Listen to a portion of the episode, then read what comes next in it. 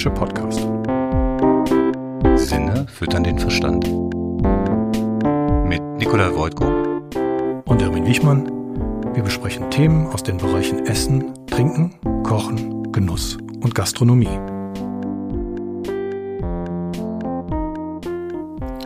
Das folgende Gespräch mit René Stein haben wir bereits Ende 2021 geführt. Zu diesem Zeitpunkt waren René und sein Team noch mit den letzten Vorbereitungen zur Eröffnung seines Restaurants Tisan in Nürnberg beschäftigt. Mittlerweile hat das Tisan eröffnet und wir konnten viele Details, die gleich im Gespräch erwähnt werden, selbst erfahren und mit allen Sinnen genießen. Es lohnt sich. Doch ohne weiter auszuschweifen, hier nun das Gespräch, wie wir es vor einigen Wochen aufgenommen haben. Heute bei uns im Studio René Stein, ein junger alter Hase. Nick, stellst du ihn kurz vor?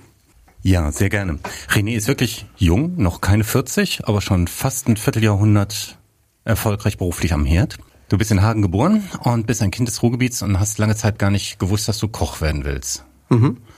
Wie kam es denn trotzdem dazu? Ähm, das war tatsächlich so eine äh, ein Praktikum, was mich dazu gebracht hat. Ne? Ich wollte immer was mit den Händen machen ähm, wollte eigentlich tatsächlich Dachdecker werden.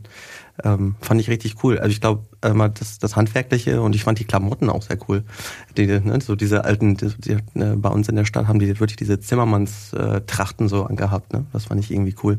Zimmermann äh, oder Dachdecker? Nee, nee, also die haben ja, glaube ich, dann im Prinzip diese gleichen Trachten. Also mhm. ich möchte mich da jetzt nicht festhalten, aber weißt du, diese Kord-Schlaghosen ja. mhm. da irgendwie mit diese Westen und so. Ähm, und aber ich habe halt äh, extreme Höhenangst und von daher äh, wäre das Dachdecker, äh, Dachdecker wäre nichts gewesen für mich. Und dann habe ich mal ein Praktikum äh, in einer Küche gemacht und das hat mir ganz, ganz gut getaugt und äh, dann habe ich mich für eine Kochlehre entschieden. Und hast dich dann einfach irgendwo beworben oder hast du das ausgesucht? Ähm, das war eher, weil mein Papa hat das ausgesucht. das war äh, der Robin Müller war damals der ähm, Hoteldirektor in dem, äh, das war das Landhaus Sieburg in Dortmund. Und ähm, der war Kunde bei meinem Papa. Mein Papa äh, war Friseur und äh, die haben das dann irgendwie untereinander ausgemacht und dann haben, hat er mich darüber geschickt quasi. Also du hast irgendwann gesagt, du möchtest Koch werden und er hat das für dich für dich besorgt, quasi die die Ja, ja. Also es war eher so, schau dir das mal an die Woche und die Woche hat mir gefallen und ähm, und dann äh, war eigentlich auch so gleich der Lehrvertrag äh, da. Also Sie direkt nach der nach dem nach der mittleren Reife angefangen. Genau, mhm. genau. Mhm. Und ähm, ja, vielleicht lass uns mal ein bisschen die, die Stationen durchgehen. Also vielleicht auch mal so die Frage wirklich so, wie war die Lehre für dich? Was hast du da für dich mitnehmen können? Mhm. Ja, also ähm, das, die Lehre war anfangs, äh, ich sag mal, das erste, die ersten anderthalb Jahre war es eher ein, ja, ein Job halt. Ne? Also das war jetzt, das hat, ich habe noch das Feuer noch, äh, noch längst nicht gefangen gehabt. Ähm, ich hatte eher den Fokus auf Skaten, Sport, Mädels, äh, rausgehen. Ähm, und äh, dann irgendwann hat mir mein äh, damaliger Küchenchef, der Herr Hallmann, hat mir ein das Küchen, äh, das, das äh, Kochbuch von Dieter Müller, die Geheimnisse meiner Drei-Sterne-Küche geschenkt.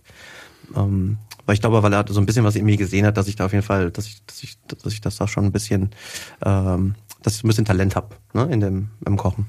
Und das Buch hat mir wirklich so die Augen geöffnet, was man dann in diesem Beruf eigentlich alles so machen kann. Ne? Also, also das wirklich dann neuen, durch die Lektüre von, von Dieter Müller hast du dann quasi einen neuen Horizont entdeckt ja, für absolut, dich. Also absolut. im Kochhandwerk auch. Ja. Das Und auch für dich, wo du hin möchtest. Richtig, ja. Also für mich war dann klar, ich habe das gesehen und habe gesagt, so, boah, das will ich auch machen. Ja, also das, das will ich auch. Und äh, dann war das, ja, das, das Feuer war entfacht und dann, dann ging's los. Mhm. Ja. Und dann ging es halt auch los in der Lehre, dass ich mir wirklich mal äh, auch, äh, ich sag mal, dass ich nicht nur da war, äh, sondern mir auch richtig Mühe gegeben habe äh, und ich sag mal schulmäßig, ähm, berufsschulmäßig dann im Berufsschulteam mit drin war. Wir haben so eine Europameisterschaft mitgekocht in Maastricht und äh, Westfalenmeisterschaften, deutsche Meisterschaften, Stadtmeisterschaften, all sowas dann, dass ich diese ganzen Wettbewerbe dann auch mitgemacht habe. Ne? Ist das von deinem äh, Lehrmeister quasi unterstützt worden? Hat er sich dazu getrieben, so ein bisschen das zu machen oder ähm, lief das nebenher? Äh, getrieben, ähm, ja, ich mal angestupst, ne, so in die Richtung und auf jeden Fall unterstützt. Also äh, da war das ganze Hotel, äh, ich sag mal so, ähm, die waren da sehr unterstützend bei der ganzen Sache, klar. Okay. Ja. Und ähm, haben dir dann auch geholfen, das zu organisieren, dahin zu fahren, Überlastung zu organisieren Ah, zum Beispiel oder wie läuft sowas ab? Ja, das war bei uns war das relativ simpel. Das war das, das längste, was ich fahren musste, war mal eine halbe Stunde. War gut, dann natürlich Maastricht, das war was anderes. Das war aber auch von der Berufsschule or äh, ähm, organisiert. Ähm, da haben wir dann zwei Nächte da auch gepennt. Äh, aber die anderen, die Stadtmeisterschaft, das Wahlmeisterschaft, das ist alles im Raum Dortmund irgendwie auch passiert. Ne?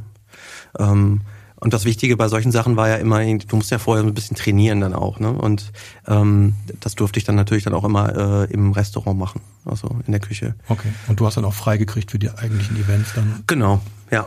ja. Also das war die Unterstützung war auf jeden Fall da. Und dann hast du gesagt, du wolltest aber gerne Richtung Sternenniveau gehen. Also das, das hat dich schon gekitzelt, ne? Das, durch die Lektüreerfahrung von Dieter Müller, da hast du Ja, gesagt, da möchte ja. ich, da möchte ich hin, auf dem Level möchte ich irgendwann spielen können. Ne? Und dann, äh, wie ging es dann weiter mit dem Training? Ja, das, das Lustige ist ja eigentlich, äh, dass du, ähm, ich war ja bis zu dem Zeitpunkt, war ich noch nie in einem Sternenrestaurant essen. Das war dann auch irgendwie erst wirklich ein Jahr oder zwei Jahre später, dass wir äh, dann äh, beim im La Table mal essen waren, Mhm. äh, beim Thomas Bühner. Ähm, das war so Ende, ich glaube drittes Lehrjahr oder so, glaube ich, das war so, glaube ich, das Abschlussessen oder so. Ne? Das war so meine erste Erfahrung. Ähm, zu dem Zeitpunkt, von dem, wo ich das Buch äh, gesehen habe, wusste ich ja noch auch überhaupt nicht, was das bedeutet. Mhm. Ne? Und als du dann im La Table essen warst, wolltest du dich dann auch bei Thomas Bühner bewerben, um, um dort, dort kochen zu gehen? Genau. Mhm. Dreimal habe ich mich beworben, ja. Dreimal? Dreimal. Ich wurde beim, dich nicht genommen? Beim, beim dritten Mal hat er mich dann mal zum, äh, zum Probearbeiten eingeladen. Und danach hat er mich aber nie wieder angerufen. Aber das ist auch okay. Ja. ja. Aber wir können es ja kurz machen. Ihr habt euch wieder gesehen. Und Ja, ja, zwar, genau. Um jetzt mal hier einen Short, Shortcut Ja, zu ja, machen. genau. Ihr habt euch in New York wieder gesehen. Genau, also der, der, der Thomas Bühner war dann mit seinem Sohn bei mir im Seasonal essen. Ähm, das war ja gut zehn Jahre danach, vielleicht so ein bisschen länger. Ähm, und äh, wir hatten einen schönen, schönen Mittag gehabt. Das war richtig gut.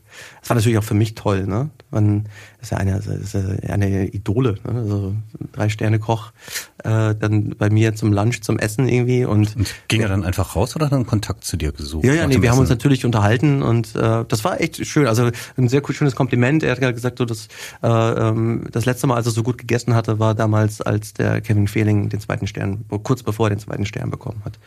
Ja, und dann habe ich gedacht, alles klar, das ist schön, das nehme ich. Ja, klar, gerne. Das eröffnet Perspektiven. Heute Abend kann ich gut schlafen. Ja, hat glaub gesagt. Okay, jetzt mal zurück nach Deutschland, Ende Lehrzeit. Wie ging es dann weiter? Also wie, wie hast du dann, hast du dann versucht, deinen Werdegang zu Ja, planen? also ähm, ich habe während der, ähm, ich das war ein Mercure-Hotel, ne? Und äh, die Mercures untereinander waren natürlich vernetzt und äh, die Tour de France hatte damals, es gab irgendwie äh, unten bei Freiburg einen so eine Tour, die so kurz nach Deutschland reingeht und dann wieder zurück nach Frankreich. Ähm, das ist wahrscheinlich immer noch so, aber ich bin im Radsport nicht sehr verwandt. Nein? Äh, ist es nicht, ja.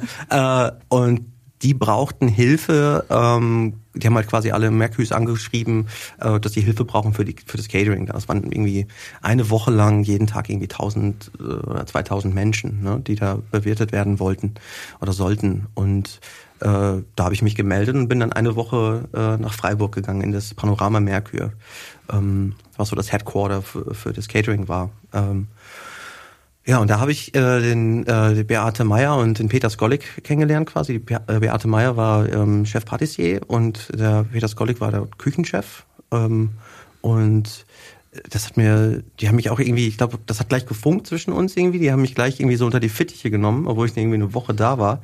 Und äh, äh, dann war für mich klar, so ich gehe nach der Lehre gehe ich dahin.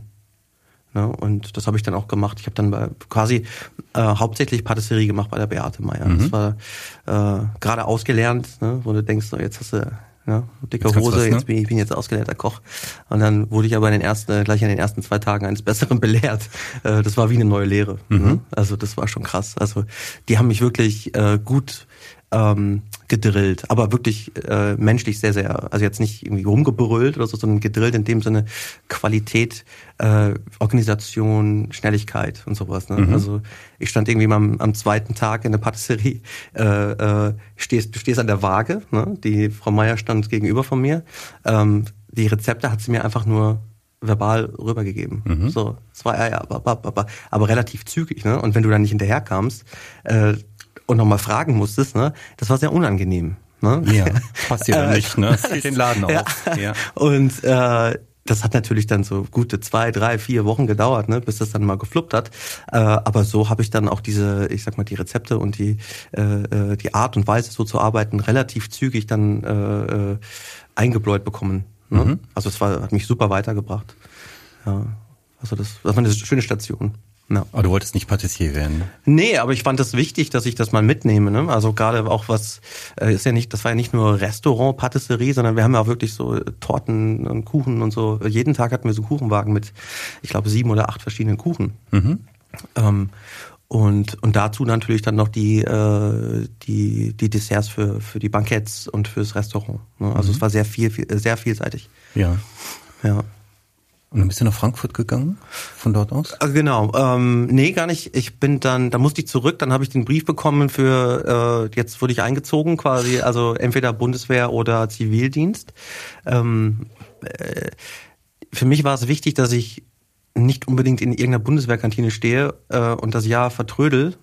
Also jetzt mal äh, so gesagt, ich wollte wirklich einfach weiterkochen ähm, und habe dann quasi beim, habe mich für den Zivildienst entschieden, ähm, so dass ich äh, bei uns zu Hause quasi in Wetter, wo ich herkomme, im Krankenhaus habe ich das gemacht, wo ich so ein, äh, ja, wir haben, immer eine Woche äh, Archivdienst, eine Woche Fahrdienst, eine Woche Pforte äh, und ich glaube, es gab noch einen Dienst Ne, ich glaube, das waren nur drei, ich weiß es nicht mehr.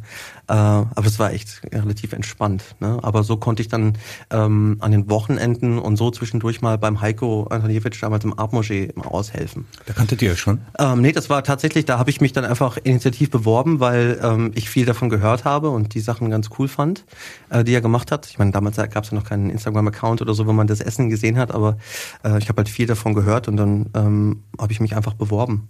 Und ähm, dementsprechend war ich eigentlich fast jedes Wochenende dann irgendwie mit denen äh, am Kochen für die ganzen Events. Also im Catering habe ich da gearbeitet. Mhm. Ne? Ähm, und das habe ich dann nach dem Zivildienst bin ich dann fest dahin gegangen. Und dann hast du quasi Catering-Küche, konzeptionelles Catering beim Heiko Antoniewicz gemacht. Genau, das war mhm. ja wirklich, äh, also das war ja echt, äh, also wir haben ja eigentlich mm, super viele, äh, so die High-End 10 bis 20 Personen Menüabende. Das war so wenn ich jetzt so zurückdenke, so gefühlt die meisten Jobs, die wir hatten. Mhm. Ne? Das ist ja der Heiko mit dem Branchen-Oscar, wie man so schön sagt, der, der gastronomischen Szene ausgezeichnet worden, ist viermal in Folge zum Impulsgeber ja. gewählt worden.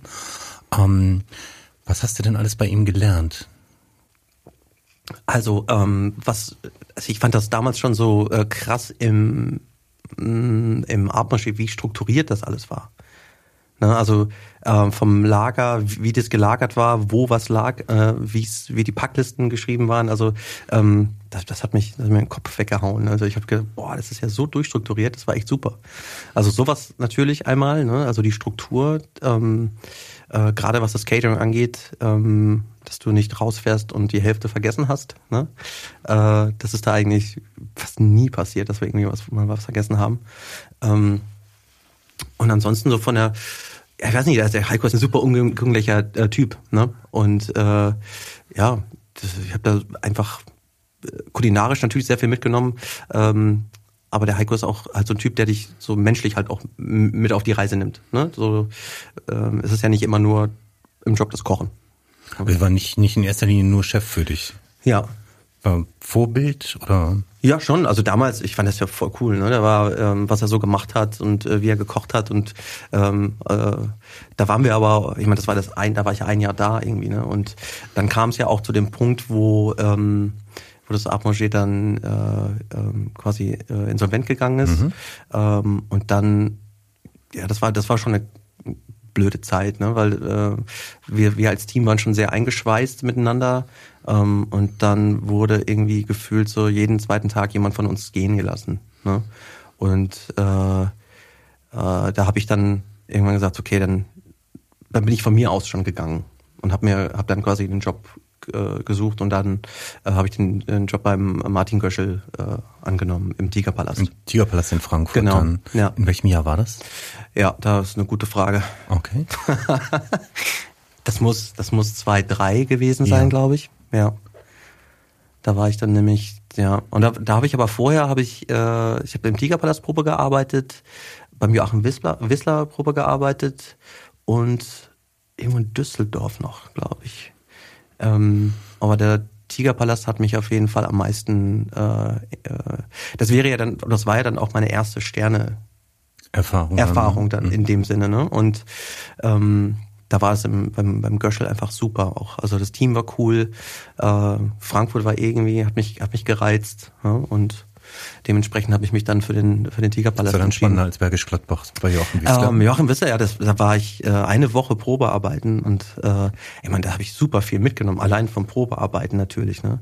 Ähm, aber da muss ich ganz ehrlich sagen, da, ich bin halt auch so ein, ich, ich bin ein sehr fokussierter Mensch und ich äh, mag auch nicht nur rumdingeln den ganzen Tag, klar, äh, aber ich möchte auch ein bisschen Spaß haben ne? und ein bisschen Lebensqualität dabei haben. Und ähm, zu der Zeit, wo ich da war, ich weiß ja nicht, wie das jetzt ist, aber das war schon sehr spaßbefreit. Das war eher nur wirklich funktionieren und Vollgas. Ne? Mhm. Und von morgens, da haben die Jungs um sieben angefangen und sind nachts um zwei da irgendwie raus. Also das war, da habe ich gesagt, nee, Tigerpalast hört sich gut an. ja, ein bisschen Zeit haben für Frankfurt auch. ne? Ja, nee, es war auch so von der, vom, vom Kochen her war es natürlich auch noch was anderes, ne? weil der Whistler war natürlich nochmal irgendwie äh, ähm, ein paar Level höher, ne? gar keine Frage. Aber ich glaube, so um, jetzt mal reinarbeiten. ja, so um reinzukommen, Ja, glaube ich, war okay. das, war das glaube ich gar nicht so doof. Ja. Ja, weil man sich wahrscheinlich auch dann sich erst Horizont erarbeitet, ne? Durch, durch halt Erfahrungen. ja klar, ja Mhm. klar, ja. Bei Martin Göschel, was hast du da gelernt? Kannst du das irgendwie zusammenfassen? Was war er für dich? Ja, also Martin Göschel, das war, ähm, da war ich im ersten Jahr war ich auf dem Gartmanger, ähm, im zweiten Jahr war ich dann äh, Entremetier. Und ja, wir hatten, wir haben halt schon sehr aufwendig gekocht, ähm, hatten auch, ähm, ich glaube so immer so ja, 50 bis 60 äh, Gäste am Abend. Also relativ groß, ne? was natürlich äh, sehr, sehr gut ist äh, für so einen jungen äh, Kerl wie mich, dass du einfach auf einem hohen Niveau auch eine Masse dann irgendwie auch äh, bewältigen musst, ähm, weil das, das, das äh, wettert dich natürlich für, für, den, für die weitere Laufbahn. Ne? Ähm, ja, sehr französisch so gekocht, ne? Also schön, also wirklich aufwendig schön, aber so Gemüse glasieren oder äh, Terrinen und äh, ähm, äh, das Brot war alles selber gebacken und äh, das waren so die so die ersten Punkte irgendwie, wo ich äh, auch damit in Kontakt gekommen bin. Ne? Mit so einer Art zu kochen. Ja, genau, Mhm. genau. Und da bist du zwei Jahre geblieben und bist dann gewechselt? Genau. Zum, Genau, dann habe ich, ich, ich habe dann mit dem, mit dem der, der Martin war ja auch damals mal in, ich glaube bei den Weiberhöfen oder auf Sylt beim war die Weiberhöfe? Nee. Äh, beim, beim Amador auf jeden Fall. Auf jeden Fall hat er den Kontakt, er hat da schon mal mit ihm gearbeitet und ähm, dann habe ich gefragt, ob er nicht mal fragen kann, ob ähm, oder ob er mich da unterbringen kann. Und das hat er dann gemacht. Ja, dann habe ich ja auch äh, ein, zwei Tage mal Probe gearbeitet beim Amador und dann ähm, durfte ich da durfte ich da anfangen. Und gab es in der Küche nicht sehr großen Druck? Ja, auf jeden Fall. Ja. Wie war das, wie unterscheidet sich das denn? Wie muss ich mir das denn vorstellen? Also wie lange Arbeitstage, rauer Umgangston? Ja, also es, ähm, was beim Amador, das, also der Zeit, wo ich da war, das, das Team war wirklich sehr toll. Also äh, relativ zusammengeschweißt. Ne? Ähm, der, der Arbeitsdruck war natürlich da, also der Leistungsdruck natürlich, ne? Ähm, aber so die ersten Monate hat mich das einfach nur umgehauen, wie was für geiles Zeug wir da gemacht haben. Ne? Also das waren einfach Gerichte oder auch Techniken, äh, die habe ich ja vorher noch nie gesehen, irgendwie, ne? Kannst du ein Beispiel nennen? Und ja, zum Beispiel, ähm, ich glaube, so zwei Sachen, die mich ähm, einmal das Kalbsbries, so ein Kalbsbries äh, vorher so äh, sous vide vorgegart. Nee, gar nicht war, das hat man gar nicht sous vide vorgegart, das haben wir nur blanchiert, äh, portioniert und dann wirklich so klassisch arrosiert, ne, so richtig schön äh, äh, ausgebraten und dann mit so einer ähm, ja, ich glaube so eine Rouge, also so eine so eine Rotweinreduktion und Blaumohn glasiert. Und dazu gab's äh, Schwarzwurzel, einfach nur ein Schwarzwurzelpüree. Also die, das war schon, die, die Gerichte damals waren schon sehr reduziert, fand ich. Ne? Also wenn man ja heute äh, öfter mal so ne, irgendwie 15 Komponententeller sieht, dann war das der Amador eigentlich schon immer so clean in dem Sinne. Ne? Ähm, äh, die Gazpacho zum Beispiel oder so, das war so, eine, so, ein, so, ein, so ein Twist auf eine Gazpacho mit einem Carabiniero, äh, damals in so einer äh, Petrischale, weißt du, so am Tisch, äh, also in der Küche geräuchert, dass dann äh, vorm Gast der Deckel abgenommen wird, dass es dann so schön, ne, äh, dass der Rauch so in den, in den Raum steigt, dass du das gleich mitbekommst. Äh, diese, diese Nitro-Geschichten mit, äh, mit dem äh, Stickstoff, flüssigen Stickstoff am Tisch. ja, das waren einfach super viel. Ich, ich glaube, da könnte ich jetzt irgendwie eine Dreiviertelstunde drüber mhm. reden, äh, was da alles äh, mich wirklich fasziniert hat auch. Ne? Ähm, und du fängst halt, ich habe angefangen und so waren es halt bei fast, bei fast jedem, ähm, dass du erst in der Patisserie anfängst. Also ähm, die Küche war super klein, das war wie früher so eine kleine Haushaltsküche, natürlich aber mit Profi-Gerätschaften drin. Und oben drüber war dann nochmal die gleiche Größe ungefähr, das war die Patisserie. Also musstest du immer die Treppe hoch. Ne? Ähm, und da gab es dann im Prinzip einen kleinen Aufzug und ein Telefon, was dich mit der unteren Küchenwelt äh, äh, zusammengebracht hat. Ne? Ja. Hast in der Zeit quasi, wo das Restaurant, als du angefangen hattest, hattest, war das Restaurant mit zwei Sternen bewertet. Genau. Und in der Zeit, als du da warst, gab es den dritten Stern dazu. Genau, genau. Das war ja für mich, also äh, Tigerpalast war für mich so, okay, ein Stern. Und dann war für mich so die logische Konsequenz, jetzt brauchen wir den zweiten. Ne? Jetzt gehe ich irgendwo hin, wo zwei sind. So, und das war dann der Amador. Ähm, und dann kam, äh, äh kam ein Jahr später quasi kam dann der dritte Stern. Und dann habe ich das auch schon gleich mit abhaken dürfen. Ja. ja. Und wie ist das dann? Hat man dann irgendwann, denkt man so, oh, jetzt habe ich schon was erreicht, was kommt denn jetzt? Also kommt dann irgendwann die Frage oder kommt so eine Lehre auf? Oder bei dir kam, kam irgendwann so ein, so ein Ding auf, dass du gar nicht mehr weiter wusstest, richtig? Ja, ich, ich habe ich, tatsächlich, ähm, schau, das waren so, ich war dann auf dem äh, Rottesee-Posten äh, und ich war halt verantwortlich, äh, Fisch und Fleisch zu bestellen. Ähm, war verantwortlich, den Fisch zu filetieren natürlich, die Soßengrundansätze zu machen, dass der, dass der Chef alles hat für seine Soßenaktionen und sowas. Ähm, und das war schon sehr aufwendig und sehr viel Verantwortung ne, für so ein, weiß nicht, wie alt war ich denn, 24, 25 oder so, glaube ich. Ähm, und äh, ja, das hat mich dann irgendwann sehr mitgenommen. Ne? Also ich bin schon sehr verbissener Typ, so, der, der immer, wenn ich so, wenn ich was mache, dann mache ich das richtig. Ne? Wenn ich was anfasse, so, dann will ich das auch richtig gut machen. Ähm, und ich glaube, dass ich mich da selber dann auch ein bisschen zu sehr unter, unter Druck gesetzt habe. Ähm, nicht zu vergessen, dass natürlich dann auch Druck von außen auf mich eingeprasselt ist, ist ja klar. Ähm, Leistungsdruck natürlich einmal äh, vom, vom Chef selber, äh, und natürlich vom Team, ne? weil du willst natürlich auch, der Teamgedanke ist ja da, du willst auch keinen hängen lassen. so. Ne? Also wir waren echt ein eingeschweißtes Team. so. Aber es gab dann echt, da kam so eine Zeit, äh, da ging es mir richtig dreckig. Da habe ich, das war so, ich weiß nicht, wenn du wenn du mal so richtig überarbeitet bist und du stellst dir einfach nur vor, boah, jetzt auf einer Parkbank sitzen, in, die, in den Wald reingucken oder in, in ein Tal und einfach nur die Vögel vorbeifliegen sehen und dabei vielleicht einen Kaffee schlürfen. Also so Sehnsuchtsgedanken. Ne? Und die hatte ich jedes Mal, wenn der UPS-Fahrer kam und die Brustfood-Boxen gebracht hat. Und es war Sommer, der hatte eine kurze Buchse an und ich wusste, der fährt jetzt noch woanders hin. Der sieht noch viel, viel mehr. Und ich sehe eigentlich nur das hier. Mhm. Und jeden Tag. Ne? Also ich glaube, das, das ist das erste Mal, dass ich jetzt tatsächlich auch so offen darüber rede und mal so ein bisschen reflektiere, weil das war dieses Gefühl, was ich immer hatte. Also zu der Zeit. Ne? Mir ging's, ich war so ein bisschen depressiv, mir, mir ging's da wirklich nicht mehr gut und ich wollte eigentlich nur noch was anderes machen. Ja. Konntest du morgens aufstehen? Äh, ich, ja, also ich bin jetzt mit Sicherheit nicht hüpfend zur Arbeit. Äh, na. Und hast du dann gemerkt, dass du Hilfe brauchst oder dass du Luftveränderung brauchst? Ähm, das habe ich nicht, also ich habe das, glaube ich, ich habe das ja nicht gecheckt, was da jetzt los ist. Ne? Für mich war es dann einfach irgendwie, für mich war die Luft raus. Ne? Und ich, ich hätte, ich hätte am liebsten alles hingeworfen.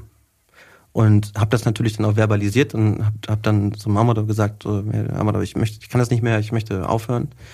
Ähm, und äh, habe das natürlich auch zu meinen Eltern gesagt und so. Und ähm, dann haben die sich anscheinend irgendwie äh, auseinandergesetzt, zusammen mit der Heiko, der Amador und meine Eltern und haben einen Plan geschmiedet, äh, ohne dass ich das wusste. Also ich habe das gar nicht mitbekommen. Ne? Also für mich war einfach nur klar, ich höre jetzt auf. Ähm, aber die anderen Parteien wollten das nicht, dass ich das tue. Die haben was anderes in ja, gesehen. Genau, ja. ja. Ähm, was ich auch sehr, bin ich sehr, sehr dankbar für, ne? Dass, es, dass ich da so ein, ich sag mal, so ein Rückhalt hatte, so ein Netz, was mich da einfach aufgefangen hat. Ähm, und damals hat man ja auch ich sag mal, das, das Problem selber wurde nie angesprochen. Ich glaube, es gab in Deutschland noch gar nicht den Begriff ja. Burnout oder so. Das Problem wurde überhaupt nicht angesprochen. Es wurde nicht irgendwie mal gesagt, hey komm, setz dich doch mal hin, was stört dich denn oder wie fühlst du dich denn gerade? Sondern es war eher nur so, ähm, nee, du bist gut da drin, was, in dem, was du tust, du hast Talent, äh, wir sehen was in dir, ähm, mach mal eine Pause jetzt. Sondern hat er, hat der Herr Amador zu mir gesagt, äh, okay, hier, jetzt geh mal drei Monate in Urlaub. Ne? Und ähm, dann habe ich tatsächlich die Möglichkeit gehabt, einfach drei Monate eine Auszeit zu nehmen. Und ich bin damals mit meiner Freundin sind nach Italien, also wir sind einfach campen gegangen und ähm, dann kam ich wieder etwas erfrischend. Also es war schon, ich war schon wieder fast wieder okay, aber ähm, sobald ich dann wieder drin war im, im Trott, ähm, habe ich das Gefühl schon langsam wieder gemerkt, dass es wieder hochkam und habe dann ähm, ja so zum Ende dieser zwei Jahren äh, zwei Jahre dann einfach wirklich den Schlussstrich gezogen und ähm, habe dann einfach wirklich mal noch eine kurze Pause gemacht. Ja, aber dann und dann bin ich wieder, dann war ich kurz bei Heiko wieder. Ähm, und auch im Sommer bin ich dann mal mit mit dem Amador hat er mich mitgenommen nach New York als Assistent, weil er äh, für die, weil, da haben wir für die Chamber of Commerce äh, ein Spargelessen für 450 Leute gemacht. Ähm, da ist die Caro Baum, die ist äh, eine Woche vorher hingeflogen und hat die ganzen äh, Besorgungen gemacht, sprich, dass wir die ganze Ware da hatten. Ähm, und dann sind wir eine Woche später angekommen, äh, der Amador und ich, und äh, wir haben dann quasi alles vorbereitet. Ja. Ich würde ganz gerne nochmal ein bisschen propeln da an der Stelle. Ja, bitte. Ein bisschen paukeln. Ähm, als es dir nicht gut ging da zu der Zeit, ähm, würdest du sagen, dass der Heiko da schon noch dein Mentor gewesen ist?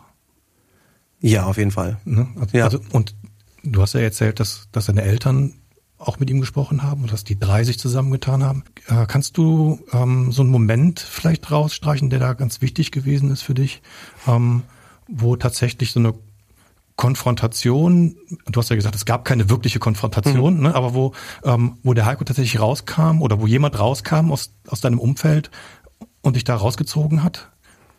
Am Fraß quasi aus dem Sumpf rausgezogen hat oder das versucht zumindest? Ich glaube, alle drei Parteien haben einfach nur gesagt, nein, das machst du nicht. du hörst nicht auf. Ja. Wir finden eine Lösung, aber das machst du nicht. Okay, und haben dir dann versucht, den Rücken freizuhalten, Ja. dass, dass du dich regenerieren kannst. Genau. Okay. Und als du dann wieder zurückgekommen bist von deinem, von deinem Trip und du gemerkt hast, dass du wieder da reinrutschst, ähm, hast du dann auch noch weiterhin das Gefühl gehabt, dass die dich festhalten, dass du nicht da tiefer reinrutschst und dich unterstützen in deiner Entscheidung, was anderes zu machen? Ja, schon. Oder musstest du kämpfen dafür, was anderes zu machen? Mm, Das weiß ich gar nicht mehr, wenn ich ehrlich bin. Ähm, ich, ich glaube, dass dann trotz, dass ich trotzdem die Entscheidung getroffen habe, dann aufzuhören. Ähm, ich habe ja nicht aufgehört mit dem Kochen dann, sondern ich habe ja dann einfach nur gesagt, okay, jetzt kommt die nächste Station. Ähm, das wollte ich gerade kurz äh, mit New York, weil ähm, da habe ich den Küchenchef von dem von dem Golfclub kennengelernt, der mich dann quasi, der mir ein Jobangebot gemacht hat. Also das war auch alles durch Amador und das war aber so diese Auszeit nach der Auszeit quasi. Ähm, und äh, da habe ich dann auch, das war dann so eine neue Perspektive für mich, so okay, ich kann jetzt in die Staaten gehen, da wollte ich schon immer hin. Und das war für mich dann, äh, dann, dann, dann ging es dann auch wieder. Ne? Und auch die Zeit mit dem Heiko, das waren gute, ich glaube sechs, sieben Monate. Ähm, äh, bis dann das Visum alles klar durch war, äh, war ich ja beim Heiko mit dem Heiko unterwegs und ähm, das war gut. Das war eine gute Abwechslung. Ne? Nicht jeden Tag diesen Grind haben, du, diesen normalen Tagesablauf, ne? sondern wirklich, wenn man mal hier, wenn man mal da und ähm, und diese Perspektive einfach äh, so vor dir zu haben, so, ey, bald gehst du darüber. Ne? Und äh, hast einen kompletten neuen Lebensabschnitt quasi. Und dann, als du in New York angekommen bist, ging das dann auf dem Niveau weiter oder war das ein bisschen entspannter oder wie würdest du das Ah, beschreiben? ich, ich glaube, das ist das, das, das glaube, das ist und jetzt ist lustig, dass du, dass du das sagst, weil ähm, habe ich, das habe ich so noch nie gesehen, aber äh, jetzt mal so zurückge ge, ge, zurückgedacht, ist es so, das war halt ein Golfclub, ne, und es war in keinster Weise ein Arbeitsdruck da, wie wie ich den vorher gespürt habe, verspürt habe.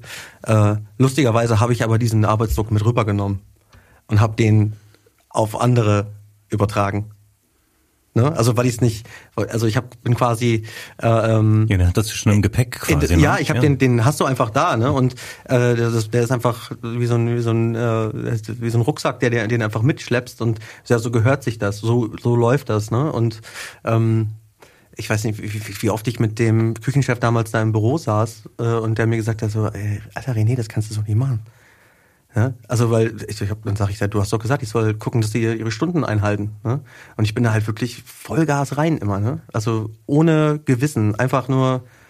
Also, er sagte, komm mal runter, siehst mal ein bisschen entspannter. Ja, ja, also das ist lustig. Also die Arbeit war eigentlich komplett entspannt, aber du warst der Preuße. Ich war, ich war sehr unentspannt. Mhm. Ja, sehr unentspannt. Also hast du quasi auch einen neuen Horizont, was Arbeitseinstellung angeht, also ein bisschen entspannter Sachen anzugehen, gelernt. Dort. Ja, voll. Das war, das hat alles für mich geändert.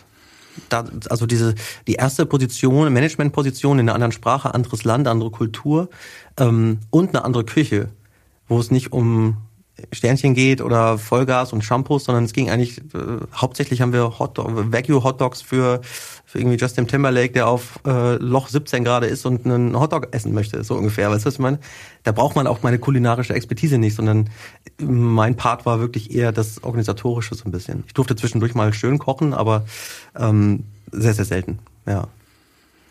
Und dann wolltest du aber kein Golfprofi werden oder dein Lebensamt im Golfclub verbringen. Ich habe da tatsächlich Golfen gelernt. Ne? Also ich bin mit den, ich habe mit den Greenkeepern in einem Haus zusammen gewohnt und montags war immer der Golfclub zu und dann bin ich mit denen immer auf das Green gegangen. Das war schon ein Highlight. Ne?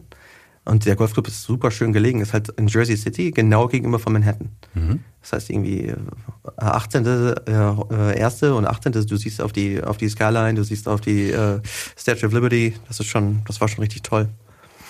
Und warum bist du dann da weggegangen? Aber ah, mein Visum ist dann ausgelaufen. Also das war so ein J1. Ähm, und das war ja eigentlich auch mein Plan. Ich wollte eigentlich nur dieses, diese anderthalb Jahre darüber gehen, ein bisschen die Erfahrung einfach sammeln. Ähm, dann habe ich aber gleich in den ersten drei, vier Monaten meine Frau kennengelernt. Und äh, ja, dann kam halt irgendwann die Entscheidung, okay, mein Vertrag läuft jetzt hier aus, mein Visum läuft auch aus, was machen wir jetzt? Gehen wir nach Deutschland oder bleiben wir hier? Weil wir wussten, dass wir einfach zusammenbleiben möchten. Ähm, und dann haben wir uns für New York entschieden. Ja, dann haben wir geheiratet und dann bin ich, habe ich mir einen neuen, einen neuen Job in der, in der City gesucht. Und wo war ja, das? Das war dann im Seasonal. Mhm. Von äh, Wolfgang Bahn, ein Österreicher. Ähm, und das war in, in Midtown. Ja, da war eine Stellenanzeige für einen Zugchef und da habe ich mich dann beworben, habe mit denen gequatscht. War natürlich irgendwie auch surreal, dann, dass du da sitzt und im Bewerbungsgespräch und Deutsch sprichst. Ne? Das war irgendwie schon, schon wirsch. Äh, und ja, nee, das war lustigerweise war das, glaube ich, jetzt so zurückgedacht, äh, noch nie drüber gedacht, aber so drüber nachgedacht, aber ich hatte halt eine, ein wirklich langes Break eigentlich von dieser von dieser Hochküche und von dem Vollgas und, und diesem Stress und dieser, diesem, diesem Leistungsdruck. Ne? Das waren gute zwei Jahre, wo ich wirklich raus war aus dem, aber ich ich war halt im Management drin. Ne? Und ich konnte mich eigentlich in Ruhe auf die Führungsposition im Seasonal vorbereiten. Ne? Ähm, Habe ich so noch nie drüber nachgedacht. Interessant. Selber was gelernt heute. Ja, so ja. gut. Dafür bist du ja da. ähm, wie lange bist du dort geblieben? Im Seasonal? Mhm. Im Seasonal war ich, glaube ich, knapp vier Jahre. Und auch eine lange, lange Zeit dann, ja, ja. also man das vergleicht mit den anderen Stationen. Ja, voll. Also das war halt, ähm, äh, als ich angefangen habe, war ich Sous-Chef, da war der, der Freddy aus dem Aska, der, ist Aska in Brooklyn, ähm, äh, der war Küchenchef und der ist aber dann irgendwie, ich weiß es nicht mehr, ob das drei oder sechs Monate waren, ähm, gegangen und dann habe ich quasi das Zepter übernommen. Und nach vier Jahren wolltest du dann weg aus New York? Also was so eine Entscheidung? Gegen Na, nach vier Jahren war es für mich im Seasonal einfach nicht mehr weit ist. Also das war, der Wolfgang Bahn ist natürlich, war Besitzer und äh, quasi Executive Chef. Ähm, wir haben natürlich, aber wir haben natürlich, er hat sich mehr um die Gäste gekümmert, wir haben uns ums Kulinarische gekümmert. Ähm, und irgendwann kommst du an den Punkt, dann kannst du nicht mehr weiter. Ne? Die, die, die Leiter ist, du kannst nicht mehr hochklettern an der Leiter. Und ähm, ich wollte aber noch weiter hochklettern. Und ich wollte mich auch selber weiterentwickeln. Und dann habe ich äh, im Hospoda angefangen. Ähm, die haben einen Küchenchef gesucht, das war ähm, eine Upper East Side war das. Und da, die wollten halt wirklich Gas geben, also wirklich das, das Restaurant so auf, auf Sternenniveau heben. Ähm, und ich sag mal, das haben wir, glaube ich, auch ganz gut hinbekommen. Nur haben die dann so nach einem, nach gut elf, zwölf Monaten leider den Stecker gezogen. Und äh, also wir haben echt, ich habe da echt alles reingesteckt, äh, was ich so an Energie hatte. Und dann hieß es von einem Tag auf den anderen, dass wir zumachen. Ja, und das war dann der Moment, wo ich gesagt habe, und da war der Max, äh, also mein, äh, unser ältester Sohn, ähm, gerade ein Jahr, glaube ich. Und da war es dann für uns, für Amy und mich, wir haben dann gesagt, okay, lass uns, lass uns irgendwie aufs Land oder so. So Familie. Ja, wir wollten Familienleben haben wir auf dem Land. Mhm. Ich hatte mir tatsächlich auch mal in Upstate New York auch ein Restaurant mal angeschaut, was man äh, zum zur Pacht oder zum Kauf und äh, Upstate war für uns eine Option und dann hatte meine Frau aber äh, den so eine Jobanzeige für Wyoming äh, gefunden für die Cake Bread Ranch. Ähm, das war zusammen der der Consulting-Chef war Laurent Gras. Äh, der hat irgendwie zehn Jahre bei Ducasse gearbeitet und hatte in Chicago selber im L2O drei Sterne gekocht äh, so eine Maschine. Äh, und mit dem habe ich mir gedacht, okay, wenn du das, da bist du ja bescheuert, wenn du das nicht mitnimmst, ne? Weil du hast einmal die Möglichkeit, mit so, einem, mit so einer Größe zu arbeiten, von ihm zu lernen, auch so eng zusammenzuarbeiten, dass wir wirklich die Rezepte alles selber äh, oder zusammen kreiert haben. Also es war jetzt nicht nur so, hier, das kochst du jetzt, sondern wir haben das selber, also wir haben das zusammen quasi gemacht. Das war eine, eine, schöne Einladung, ne? Ja, das war, das war echt super. Es war schwierig, das, das ist kein einfacher Kerl, der Laurent, aber ähm, das war, das war sehr, sehr gut. Und dann wart ihr in Wyoming, also wirklich so quasi Metropole Manhattan eingetauscht gegen ja, das, Grillen. Das ging auch super zackig dann, ne? Das war irgendwie dann drei Monate nach der Bewerbung äh, stand unser Umzugs-LKW in Brooklyn bei uns vom, vom Haus und die Kartons wurden gepackt. Ja. Jetzt musst du noch ein bisschen was dazu sagen. Wyoming, okay, ähm, quasi sehr weit westlich in, in den Staaten, mhm. also grenzt glaube ich an Oregon schon im Norden. Ja, du hast, na, du hast, äh, das ist unter ähm, äh, Montana. Mhm. Äh, und äh, du hast dann äh, Idaho zur Linken, äh, Utah und Colorado unten drunter und ich glaube, ist dann North Dakota, ist rechts, mhm. rechts davon. Okay. Also in den Rockies quasi. Ja. Ne? Und wie viele Einwohner waren in dem Ort? äh, Thane, wir sind nach Thane gezogen, äh, 850 glaube ich. Von 8,5 Millionen zu 850. Das ja, ist doch mal eine, Ver eine Veränderung, ne? eine Luftveränderung ja. auf jeden Fall. Und ähm, wie war die Idee, bei so wenigen Einwohnern ähm, Fine Dining zu machen? Wie Kommt das zusammen? Ja, ähm, es ist, äh, Thane liegt äh, etwa eine Stunde südlich von Jackson Hole. Jackson Hole ist ja Skigebiet äh, irgendwie äh, und also ein sehr bekanntes Skigebiet. Und äh, dann gibt's ja noch den äh, ähm, Yellowstone Park, der irgendwie dann zweieinhalb Stunden von Jackson weg ist.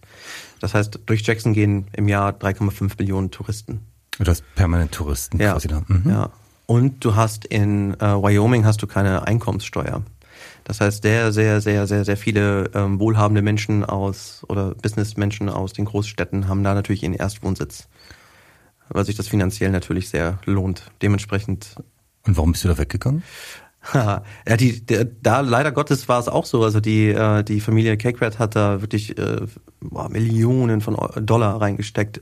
Die haben riesig viel Land gekauft, haben äh, äh, das war so eine Fly-Fishing Ranch im Prinzip. Ne? Das heißt, du kannst da zum Fly-Fischen hin, kannst dann lecker essen dabei. Wir hatten noch so einen kleinen Store dabei, wo wir unsere Küchlein und Butter und alles verkauft haben. Äh, wir hatten eine Farm dabei, eine biodynamische ähm, und ich glaube 40 bis 50 äh, ähm, äh, äh, Values. Also Hast du dann auch so richtig so eine Idee für Organic Products gekriegt, oder? Das ging da, das ging eigentlich in New York los. Okay. Ja, das ging in New York schon los, weil da war ich eigentlich ständig auf dem Markt, im Union Square Market. Zweimal die Woche haben wir da eingekauft. Ja. Ähm, und klar, Wyoming war es natürlich noch cooler, wenn du da eine Farm dabei hast. Ne? Äh, wir hatten ja zum Schluss, ich muss leider sagen zum Schluss, weil das Ding hat leider wirklich vielleicht sechs, sieben, acht Monate gehalten und dann haben die zugemacht. So, das war dann das nächste, die nächste Tür, die irgendwie so mir auf den Fuß gefallen ist. Mhm. Ne? Ähm, und äh, aber zum Schluss hatten wir äh, den äh, einen Farmer, der hat bei äh, in Stone Barns auch gearbeitet in Upstate New York. Ne? Und das war halt sehr interessant. Also was der für Ideen mit an den Tisch gebracht hat und ähm, ja, was wir, was wir da an Gemüse verarbeiten durften und konnten, das war schon super mitten im Nichts in Wyoming. Zweites Kind schon auf dem Weg? Äh, nee, noch nicht. Nee, noch nicht. Aber Frau, kleines Kind, Laden dicht. Und dann? Und dann heißt es Go-Time für, den, für den Papa Stein. Aber das ist, das ist ganz gut. Ich bin, äh, wie gesagt, ein sehr verbissener Kerl und weiß mir immer zu helfen. Und habe dann einfach äh, angefangen. Es gibt ein Magazin in, in Jackson, das heißt Dishing. Und äh, da war einer von den Jungs, äh, war bei mir im, der Cape Prevention hat ein Interview mit mir gemacht. Da haben wir uns ein bisschen angefreundet. Und da hatte er damals schon irgendwie so gesagt, also ja, so ein Pop-up wäre mal cool irgendwie, ne? Würde ich mal gerne machen. Oder so ein ähm, Food Club oder irgendwas. Ne? So in so eine Richtung hat er, hat er gesprochen. Ja. Und sobald es dann zu Ende ging, habe ich ihn sofort angerufen und habe gesagt, der Chris, ähm, und habe gesagt, so, alles klar, machen wir jetzt ein Pop-up. Ne? Und dann hat er mir tatsächlich geholfen, dieses Pop-up auf die Beine zu stellen. Ähm, in der Ringholz Gallery, das war so eine Kunstgalerie äh, von einer Künstlerin, ähm, wo wir dann auch tatsächlich umsonst rein durften. Ähm, äh, die Teller hat meine Frau gefunden von der Jenny Dowd, das war eine Künstlerin aus Alpine. Ähm, die hat so richtig coole, so schwarz-weiße Teller gemacht irgendwie, also etwas, was du sonst nirgendwo gesehen hast. Äh, die war so cool und hat gesagt, hier sind die zwei Kisten, nimm.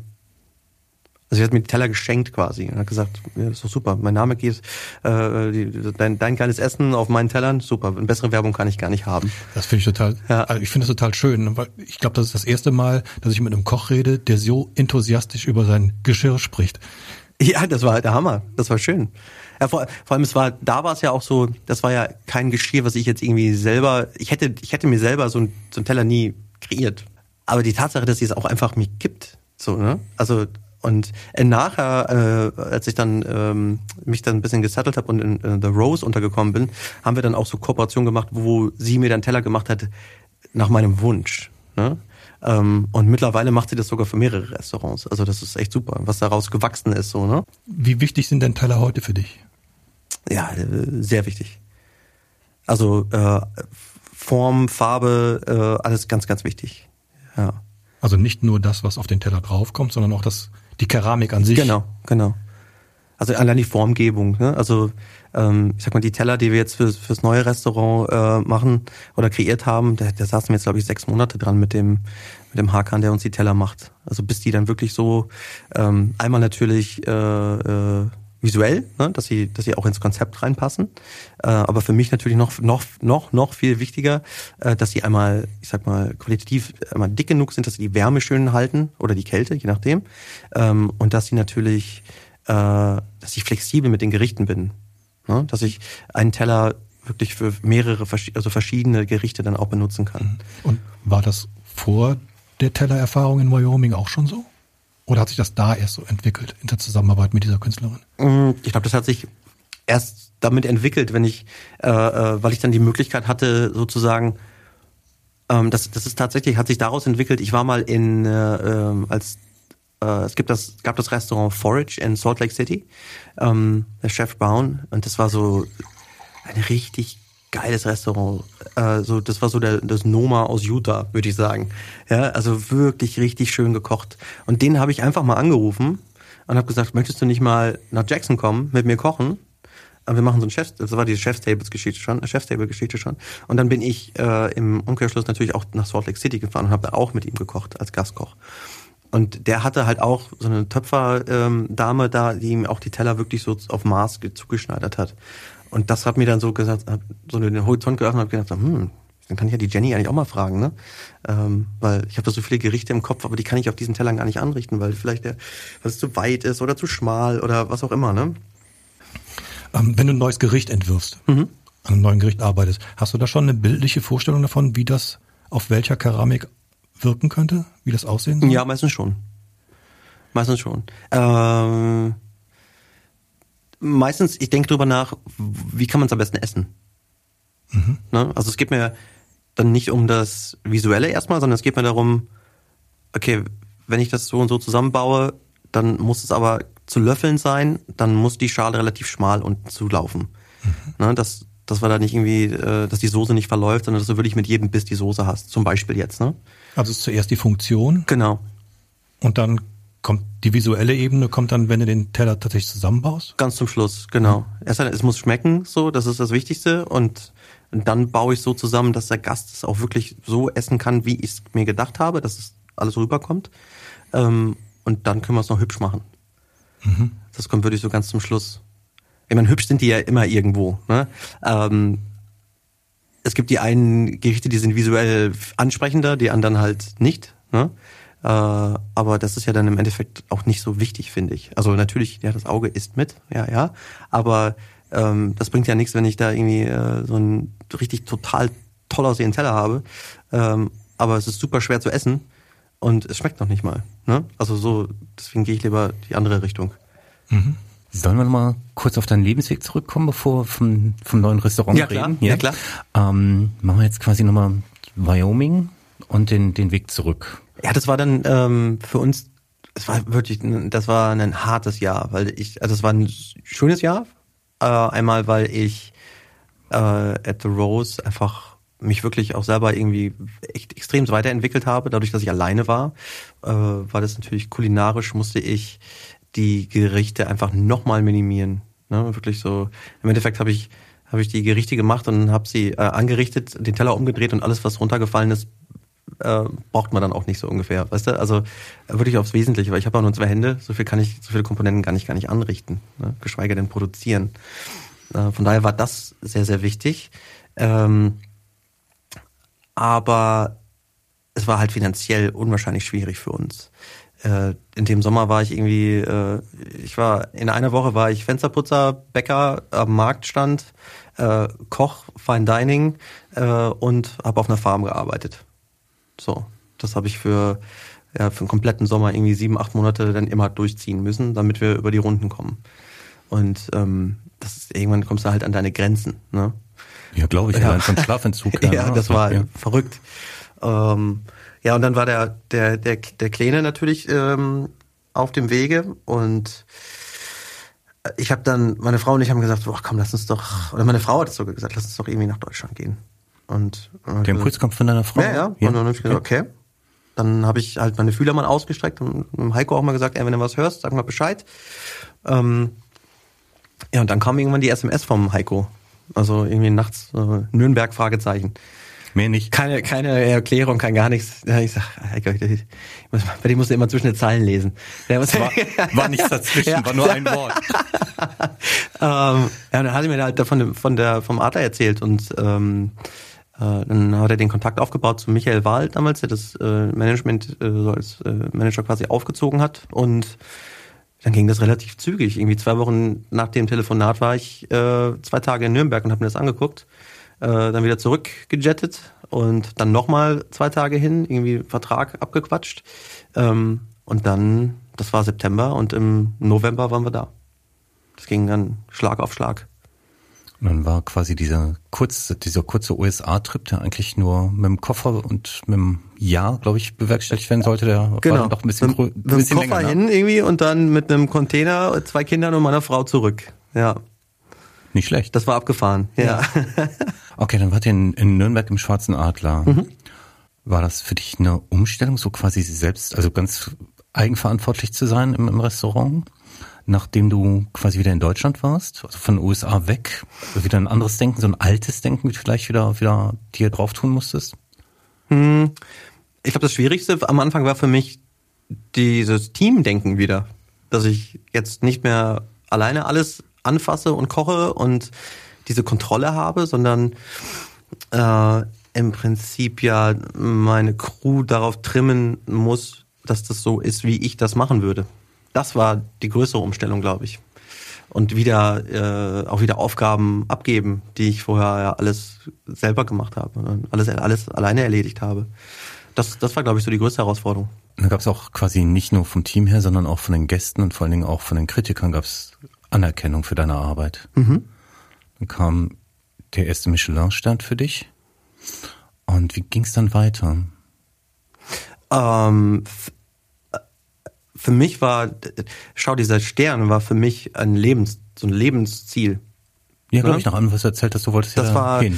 gerade in Deutschland, so in den Staaten. Ich habe ja im Prinzip äh, vier Jahre lang einen Stern verteidigt im Seasonal.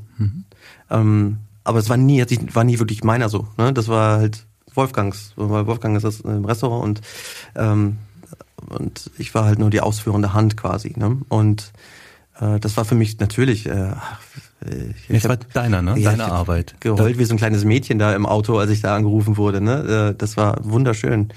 Ähm, ich habe mir, glaube ich, auch jahrelang vorher immer ausgemalt, wie wird die Reaktion sein, wenn dieser Anruf kommt. Also da habe ich wirklich drüber nachgedacht. Ne? Ähm, Und ich weiß nicht, wie viele Jahre du dann immer denkst, so ja, dieses Jahr hat mich keiner angerufen. Okay, nächstes Jahr rufen sie an, nächstes Jahr rufen sie an. Also das ist wirklich äh, krass. Ich weiß nicht, ich, ich denke mal, dass es vielen Kollegen so geht. Es war ja quasi auch zum ersten Mal die Chance, dass du einen Sterner kochen konntest. Du warst ja zum ersten Mal in der Position wirklich in Deutschland. Ja, ne? genau. Also, das hat ja gar nicht so lange gedauert. Also so lange hast du gar nicht warten können, ne? Na, das war für mich dann auch. Wir haben angefangen und der, der äh, Lennart Rauch, mein Sous-Chef, äh, und ich, wir haben zu zweit angefangen in der Küche und wir haben wirklich, der kam gerade vom Hangar 7 irgendwie, also er ist ein super talentierter, äh, ähm, eine kleine Maschine ist das. Äh, und ähm, dann ist ja klar, wenn du mit so jemandem an deiner Seite irgendwie und ich habe auch den Drive, ähm, das hat sich dann einfach so wirklich super entwickelt in die Richtung. Ne? Also wir haben das nicht auf Biegen und Brechen gemacht, sondern wir haben uns einfach so in die Richtung gekocht und entwickelt. Ne? Und es war nie so, ja, heute kochen wir einen Stern, sondern es war, wir wollten einfach unseren, unser Eigenanspruch einfach auf das Level bringen ne? oder beziehungsweise die Küche auf unseren Anspruch bringen. Ne? Und das, das haben wir eigentlich ganz wunderbar ge äh, gemeistert. Und dann kam quasi in dieser Entwicklungsphase, wo man dachte, primär jetzt geht's schön weiter, wurde quasi der Geldhahn zugemacht, ne, von den, von den Besitzern des Restaurants, richtig? Genau, also wir haben ja dann, also Stern kam und ich sag mal, ein Jahr später waren wir zu. Ne? Und das war quasi fast zeitgleich mit Corona. Also du standst dann quasi mit, mit, Gute kurz vor dem, kurz vor dem ersten Lockdown standst du quasi. Das waren gute drei Monate vor dem Lockdown. Ja. Mhm. Und hattest du da schon Pläne für, für ein neues Restaurant oder ein neues Restaurantkonzept? Ich habe ähm, ich habe im Oktober 2019 habe ich dann äh, mit dem Jens Brockerhoff von El Paradiso ähm, eine JB Company äh, einen Kaffee geschlürft. Äh, Für mich war es ja schon, schon klar dann da. Ne? Also es war 2019, Mitte, Ende 2019 habe ich schon ge- gewusst, dass wir machen das jetzt hier nicht mehr lange. Ne? Das war auch verständlich. Ne? Wir haben, äh, es hat sich halt einfach nicht rentiert. Es hat sich nicht gerechnet. Ähm, und dann habe ich einfach gesagt, okay, jetzt muss man mal wieder. Ich war drei Jahre im Adler so eingespannt, also weil ich mir selber natürlich auch diesen Anspruch gegeben habe. Äh, ich bin fast nie rausgekommen. Ne? Ich war, wenn mich jemand gefragt hat, warst du schon mal da und da essen? Ich so, ich weiß gar nicht, wo das ist. Ich habe keine Ahnung. Ich war irgendwie nur am Spielplatz, äh, in der Küche oder oder zu Hause. Ne? Also das war irgendwie so mein Leben. Ähm, und dann habe ich mir gedacht, okay, jetzt ist mal Zeit, mal so ein bisschen auch ein bisschen Netz, Netzwerken, ne, dass man die Leute auch mal wieder, also auch mal, einfach mal wirklich kennenlernt. Ne? Und ich bin wirklich mit der Intention zum Jens gegangen, einfach so, jetzt, wir trinken mal einen Kaffee. Lass uns mal kennenlernen. Ähm, das wollten wir irgendwie schon drei Jahre vorher mal gemacht haben, aber es kam einfach nie dazu. Ne? Und ja, aus diesem Kaffee ist dann halt wirklich ähm, jetzt das quasi das neue Konzept entstanden. Ne? Jetzt müsste man vielleicht noch ein bisschen was dazu sagen zu Jens und El Paradiso. Das ist halt schon eine relativ große Gruppe in Nürnberg. Ähm, der Jens hat ja auch zusammen mit dem Felix Schneider gearbeitet, hat ihn begleitet, als das Sosan aufgemacht hat. Jetzt hat der Felix Schneider sich selbstständig gemacht. Ähm, und du hast mit dem Jens jetzt zusammen eigentlich ein ganz anderes Konzept als das So-Sein entwickelt, nämlich dein Konzept. Vielleicht sagst du mal was dazu, was dein Konzept ist da. Genau, also das, das äh, Konzept heißt, äh, oder das Restaurant heißt Tisan. Ähm, und wir, das ist im Prinzip ein, ein Chefstable-Konzept, also ein sehr intimes, kleines äh, Chefstable-Konzept äh, in dem Hotel Karl August in der Stadt. Ähm, wir haben zwölf Sitzplätze, ähm, so eine, ja, ich glaube knapp neun Tonnen Beton um uns herum als Bar, wo die Gäste dran sitzen. In der Mitte ist die äh, schöne kleine Küche und ähm, ja, es gibt dann quasi ein Tasting-Menü. Ähm, wo wir den Fokus oder wo ich den Fokus gerne auf, ähm, ich sag mal, ja, Frische setzen möchte. Also in dem Sinne frisch gekochte Sachen. Also ich würde gerne in der Zukunft äh, einfach Raviolis vor den Gästen machen, à la Minute. Das Kartoffelpüree à la Minute machen, den Brioche à la Minute backen. Also nicht aus der Schublade kochen, sondern wirklich, dass die Leute sehen, was wir da machen. Dass sie den Prozess mitbekommen. Ja, genau. Und ich finde auch, es gibt nichts Geileres als ein frisch gekochtes Kartoffelpüree. Ne, da brauchst du ja eigentlich gar nichts mehr dabei machen. Ähm, aber so diese Richtung, das möchte ich haben. Ne? Ich möchte, dass, dass die, diese Interaktion natürlich mit den Gästen werden wir eh haben. Ähm, und ich werde auch an, natürlich an meiner, ich sag mal, meine mein Kochstil ist, wird, wird immer noch der gleiche sein. Nur, dass, dass das, wir haben halt die Möglichkeit wirklich äh, durch dieses Tasting-Konzept, durch, dadurch, dass wir in Seatings arbeiten quasi, ne, ähm, habe ich ja ganz andere Möglichkeiten zu kochen. Ne? Das heißt, ich kann wirklich mal irgendwie für die zwölf Leute irgendwie drei Enten irgendwie rösten. So während die ihre Vorspeisen oder was auch immer essen, das Menü, äh, sitzen die Entchen da im Ofen ja, und kommen dann raus, werden tranchiert, werden angerichtet oder äh, also da sind so viele Möglichkeiten oder ein Fisch im Salzteig oder sowas, ne? Für die, für die Leute oder ähm, das darauf habe ich oder darauf setzen wir so den Fokus. Ne? Wie kann ich mir das denn von Organisation her vorstellen, wenn du sowas machen willst? Ähm, dann ist ja wahrscheinlich Bestellen à la carte gar nicht möglich, oder? Das ist richtig, ja. Das, das, das würden wir nicht hinbekommen. Also wir würden, natürlich äh, könnten wir à la carte oder Menü machen, aber wir können nicht à la carte und Menü machen. Mhm. Wir sind auch ein ganz kleines Team, wir sind nur zu zweit in der Küche und ähm, die Sonja Moore vorne im, im Service quasi als äh, Sommelier und Gastgeberin. Ähm, und dementsprechend ist das natürlich dann äh, limitiert, was wir, was wir an Auswahl geben können. Mhm. So kann man das, glaube ich, am einfachsten erklären. Ähm, dass wir, äh, die Gäste kommen alle zusammen, äh, setzen, wir setzen uns hin, beziehungsweise ich stehe, ein Koch, aber äh, die Gäste setzen sich hin und dann starten wir den Abend durch. Ne? Und dann mhm. gibt es eine wie eine Vorstellung quasi. Ne? Also du sprichst über das, was du da tust. Auch. Ja, ja, klar. Wir, haben natürlich, uns bleibt gar nichts anderes übrig, weil wir sind wirklich nah dran ne, aneinander. Mhm. Und das ist auch das Schöne dabei. Und das ist wirklich so ein, so ein intimes Setting. Du hast aus, aus, äh, also um dich herum nichts anderes außer zwei, zweieinhalb Stunden mit uns zu verbringen, wo du einfach mal den Tag vergisst. Ja, wie so ein, ja, und, und lecker Essen dabei hast. Ne? Mhm. Und ähm, wenn du das so organisiert hast und jetzt kommt ein Gast, der hat spezielle Wünsche, keine Ahnung, Unverträglichkeit oder so, wo, wo du dann quasi noch eine zweite Schiene aufmachen musst für diesen Gast. Ja klar, das, das, das, das gehen wir natürlich ein, auch, natürlich. Ne? Das geht. Ja, da, ähm, da müssen wir natürlich einfach nur, äh, wenn es geht, eine Woche voraus äh, Bescheid wissen. Ähm, und äh, dann wird das dann machen wir das natürlich klar. Wir werden vegan werden wir jetzt äh, nicht machen können. Äh, vegetarisch und alle möglichen anderen äh, ähm, Restrictions können wir natürlich äh, mhm. bedienen. Okay. Das ist mir auch wichtig, klar. Also ähm, ist ja nochmal spannend, was man alles quasi in der Vorbereitung bedenken sollte. Also wir haben gerade über Teller geredet, über das mhm. Design von Teller, welche Funktion haben die Teller, also sollen sie Soße aufnehmen oder nicht, ist da Brot drauf oder nicht. Mhm. Aber dann gehen wir doch nochmal auf, gehen wir nochmal einen Schritt zurück, also bevor wir uns über Teller Gedanken machen, machen wir uns ja, oder über das Konzept Gedanken machen, wie wird da gekocht, haben wir erstmal einen Raum. Mhm. Und dann füllt man den Raum ja langsam. Wie gehst du da ran? Also du hast jetzt vorhin davon erzählt, dass halt viel Beton da drin ist. Mhm. Ähm, das heißt ja auch, man möchte was zum Ausdruck bringen mit dem mit den Räumlichkeiten, die man da gestaltet. Wie machst du das?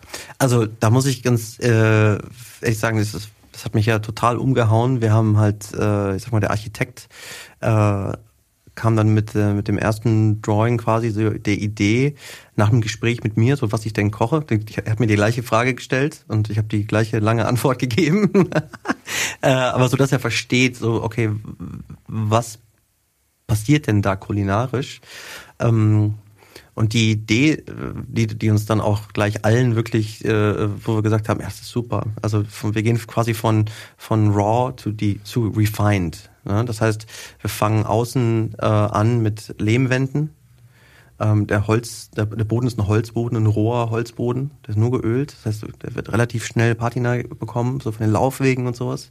Der lebt halt mit uns, mit dem Laden, mit den Gästen. Ähm, und dann hast du in der Mitte diese ähm, die Theke aus Beton, die so eine Sandsteinoptik an der Seite hat. Das ist eher eine Skulptur. Also der, der Künstler äh, Philipp Eirich aus, aus Nürnberg hat quasi mit dem Architekten zusammen diesen Raum kreiert. Das ist äh, ja, fast wie eine, wie eine große Skulptur oder also es ist Wahnsinn, wie durchdacht es einfach auch ist. Ne?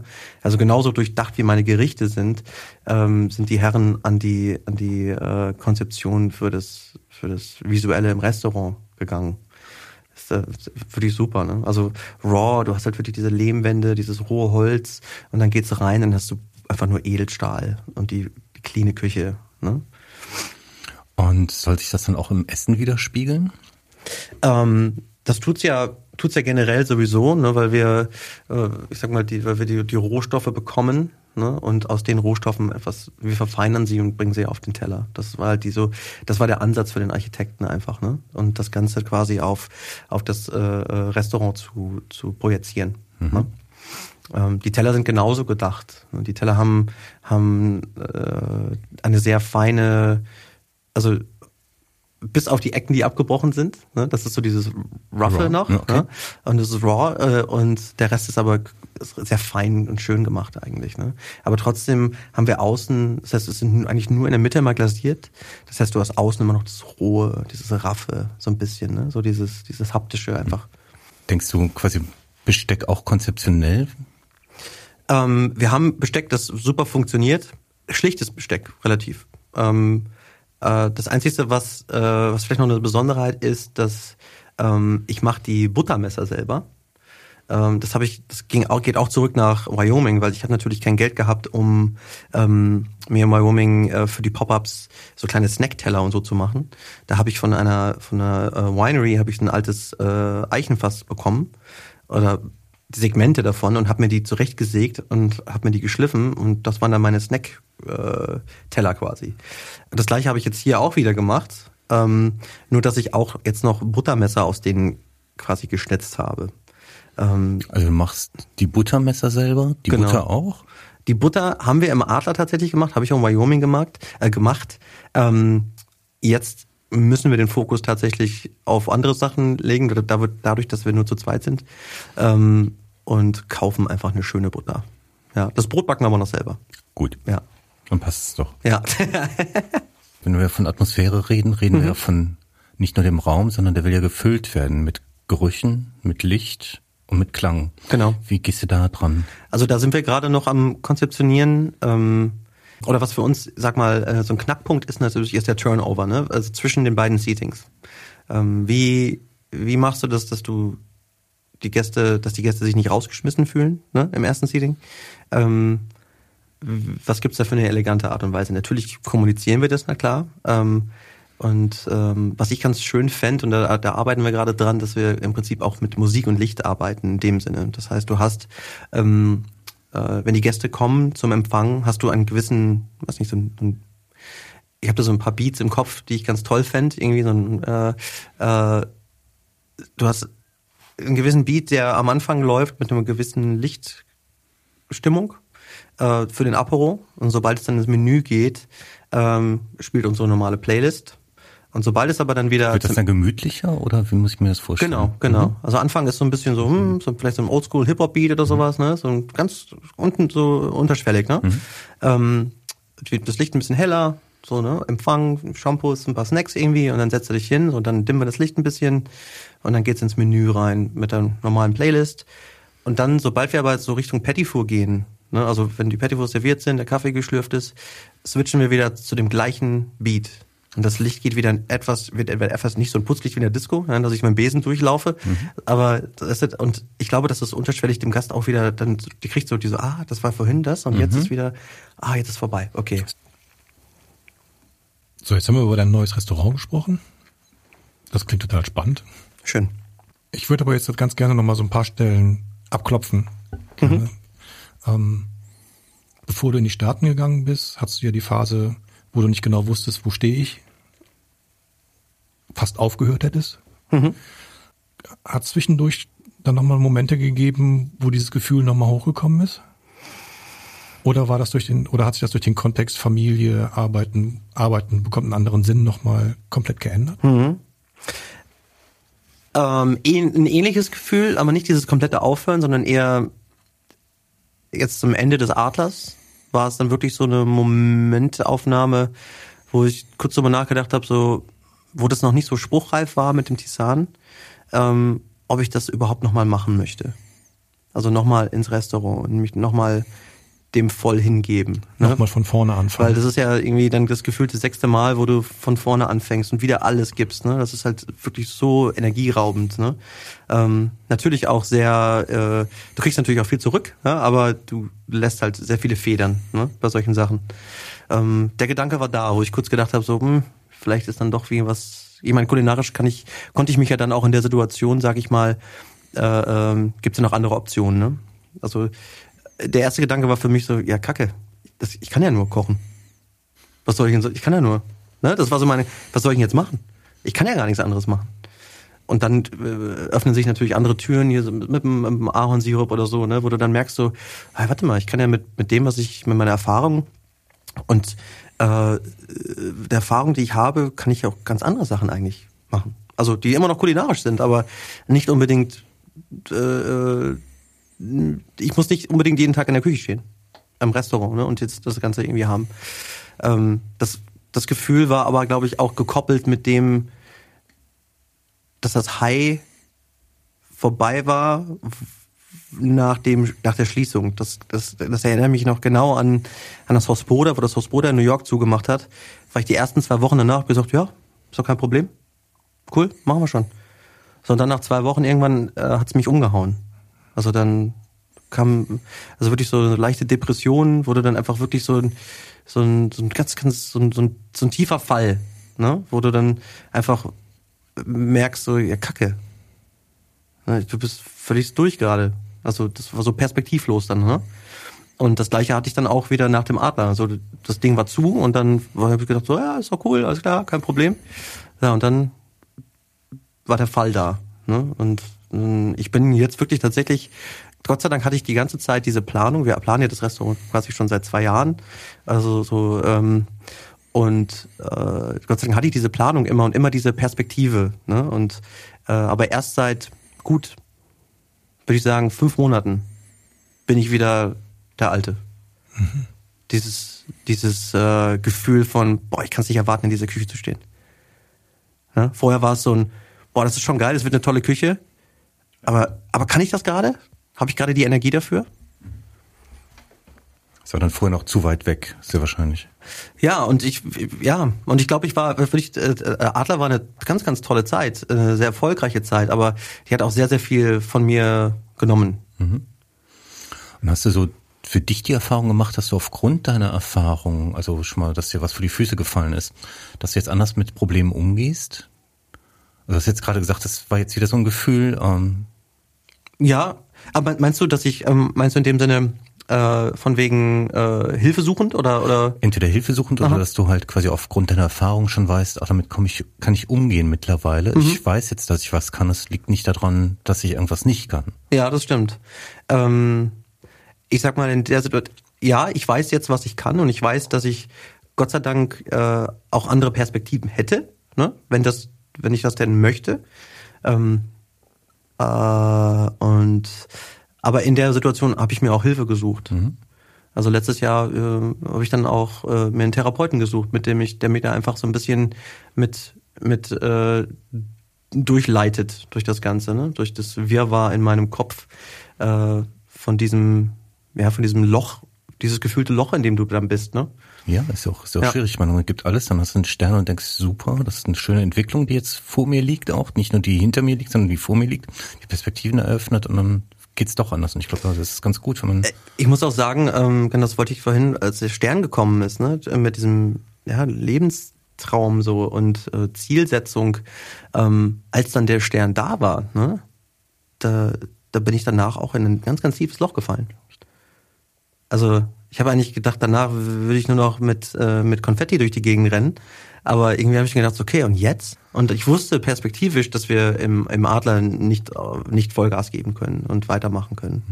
Und dann diese Mischung aus diesen Gefühlen, das war natürlich äh, nicht keine schöne Zeit. Ne? Aber es hört sich doch jetzt so an, dass, dass du jetzt richtig Gas geben kannst, also dass alles so nach deinen Vorstellungen läuft, ne? Also räumlich, konzeptionell. Mhm. Das ist jetzt dein Laden. Also, das ist deine Idee, das bist du als Koch. Genau, genau. Jetzt müssen wir auch nochmal den Namen erklären. Ich habe mir sagen lassen, dass das was damit zu tun hat, dass du dieses Gericht auch gerne magst.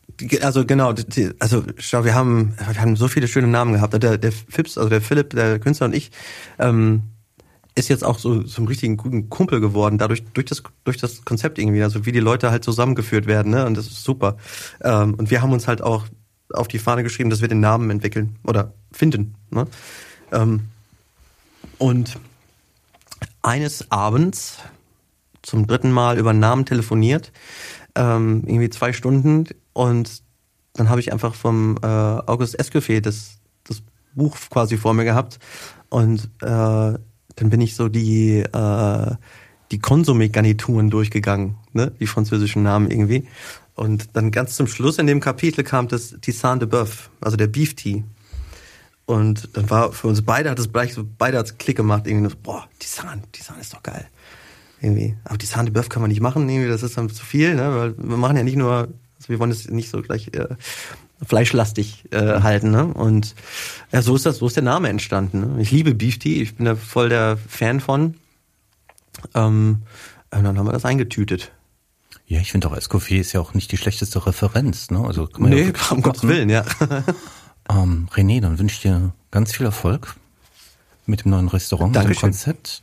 Und ich freue mich schon drauf, dich dort besuchen zu können und dort essen zu können. Sehr schön. Danke. Dankeschön. Danke für deine Zeit. Na, ich habe zu danken.